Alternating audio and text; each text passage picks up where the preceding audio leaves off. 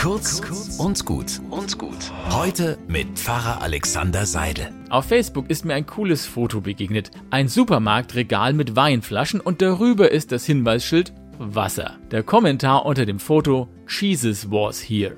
In der Bibel gibt es die Erzählung, wo Jesus Wasser zu Wein verwandelt hat. Aber ehrlich, ich glaube ja nicht, dass Jesus durch Supermärkte tingelt, um Mineralwasserflaschen in Wein zu verwandeln.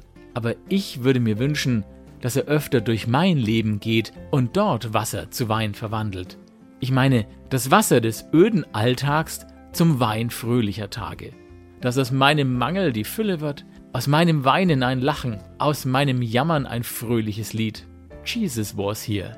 Das wünsche ich mir von diesem Jesus, der gesagt hat, ich bin bei euch alle Tage.